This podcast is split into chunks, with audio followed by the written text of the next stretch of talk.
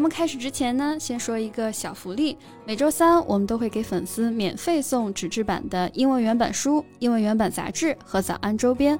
微信搜索“早安英文”，私信回复“抽奖”两个字，就可以参与我们的抽奖福利啦。嗯，这些奖品都是我们的老师为大家精心挑选的，是非常适合学英语的材料，而且你花钱也很难买到。坚持读完一本原版书、杂志，或用好我们的周边，你的英语水平一定会再上一个台阶的。快去公众号抽奖吧，祝大家好运！Colin, do you know that many people are heartbroken recently? Mm, no, I had no idea. they broke up with their partners? But that doesn't make sense. Uh, the Warling just passed. well, actually, a popular Japanese actress just got married, and she's the kind of the dream girl for millions of men. what? So I guess that's also a kind of breakup. Mm-hmm. The news was the end of many people's youthful dreams. exactly. 最近呢，其实是国民老婆新垣结衣宣布结婚了，and the couple said, "From here on, we hope to support each other and build a fulfilling life together." 但是呢，消息一出啊，衷心表示祝福的同时呢，千万粉丝的心也碎了。okay, uh, though I've never heard about her, you know, you know, I'm much older than you guys. Mm-hmm. I can see that she is a national icon of your generation. 是的，她真的算是代表了一代人的青春吧。I have to say, I also sighed when I read the news. Well, why? Uh, isn't the guy she's married to ideal for her, or, or is he just not good enough? 那倒也不是啊，其实她结婚的男演员还是挺有才的。 they co-starred in a Japanese show in which they were also an on-screen couple. Oh, well, now I see. They are a good match, and you are just jealous of the guy. You're right, just pure jealousy, I guess. Anyway, who doesn't want to marry her? 毕竟是一代女神啊，才会有那种纵使是举案齐眉，终究是意难平的感觉。Well, even a goddess will get married one day eventually. You just have to accept that you won't be the chosen one. 嗯，真的是扎心了。I'm not the chosen one. 不过我们刚刚其实说到女神啊，英文中就直接说 goddess, right? Sure. Uh, though we don't describe someone as a goddess as often as uh, in China. But we do use this word to mean a woman who is loved or admired very much by other people. I see. 就是英文中说人美的像女神，可能的确没有像中文中这么普及啊。但是用这个词肯定是没问题的。So who's your goddess then? well, um, yeah, it's really hard for me to think of one. So how about Marilyn Monroe? no, I'm not that old. uh, also, I'm not really attracted to blondes. I prefer brunettes. Okay, 所以其实更喜欢深色头发的，不是金发。That's probably why you stay in China for so many years. yeah, very likely.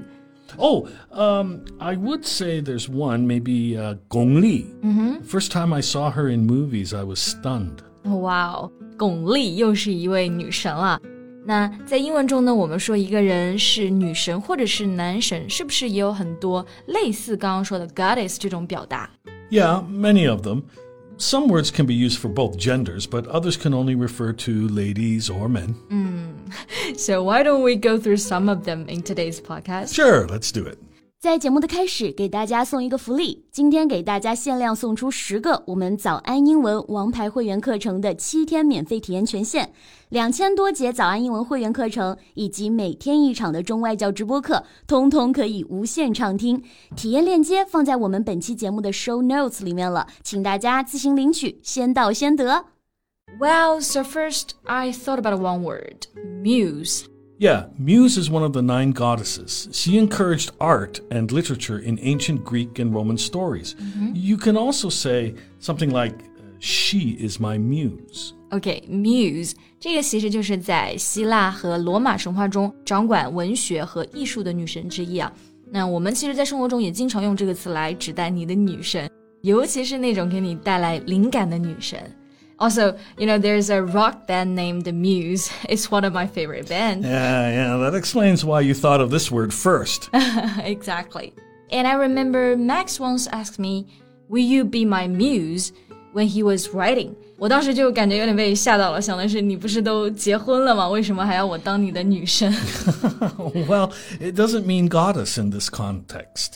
Muse can also mean to be an inspiration to create things. Yeah, yeah, yeah. 所以其实 muse 还有一个含义就是说创作的灵感啊。 Right, so uh, at that time when he asked you the question, he must have had no ideas about writing, right? 是的，是的。OK，那如果说你要描述一个人是女神的话，嗯，你会用哪个词呢？ uh, well, maybe just say she's my dream girl or my dream type. 嗯，就非常简单，就 我的梦中人 dream girl or dream boat, right? Yeah, yeah, but if you use dream boat, it's usually to describe a man who's very attractive. 对对对. So for me, Gakki, the actress we just talked about, she's my dream girl. okay, but you know, what's so special about her? Why do you feel attracted to her? Well, I like her smile, which is known as the Gakki smile, you know, named after her. It's very soothing. 她一笑起来就感觉非常治愈啊。And when she smiles, my day is brightened up.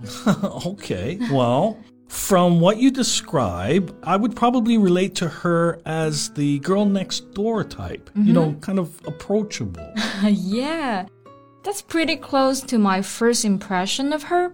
And the girl next door type 就是指的那种邻家女孩，非常平易近人的类型，very approachable。 Yeah. 然后呢，还会有一种很自然的美。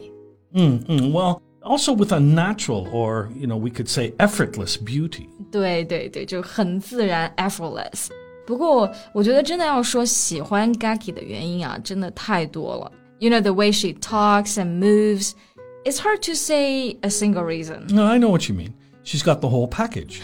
She's got everything you are looking for. Yeah, that's the phrase. She's got the whole package, or she's the whole package. 就是说她什么都有，就是理想型的一切特征就是她。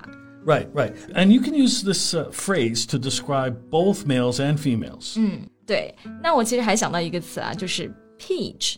呃，正好最近 Justin Bieber 就有一首歌叫做 Peach，是不是也可以用来形容女孩子？ Yeah, not just girls, boys as well. If you describe someone or something as a peach, you find them very pleasing or attractive. I see，就是非常招人喜欢的人，我们也可以直接叫做 a peach。 I would also use the word knockout. a knockout 啊，在这里这个 knockout 就是连起来做一个名词了，不是分开的动词词组 knockout。 Yeah, uh, as a verbal phrase, it's to make a person unconscious, typically with a blow to the head. 对，做动词呢，它这个其实就指的是打的都失去意识了。But as a noun, you mean someone who stands out, very impressive. Exactly. So the actress you talked about is obviously a knockout.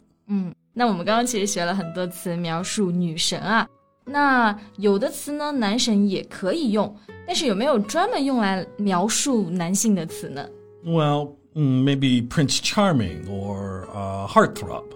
OK，Prince、Charming 这个大家中文应该不陌生啊，就是白马王子嘛。英文中我们真的不会说 Prince White Horse，just Prince Charming is enough。 Yeah, yeah, yeah, Yeah. Well, Prince Charming is the guy in the fairy tales, like um, Cinderella, Sleeping Beauty.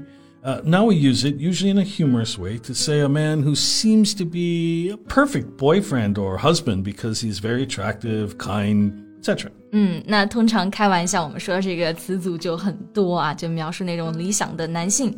And we mentioned another word earlier, a heartthrob，这个就指的是大众情人了。 Yeah, so usually a throb can be used to describe your heartbeats.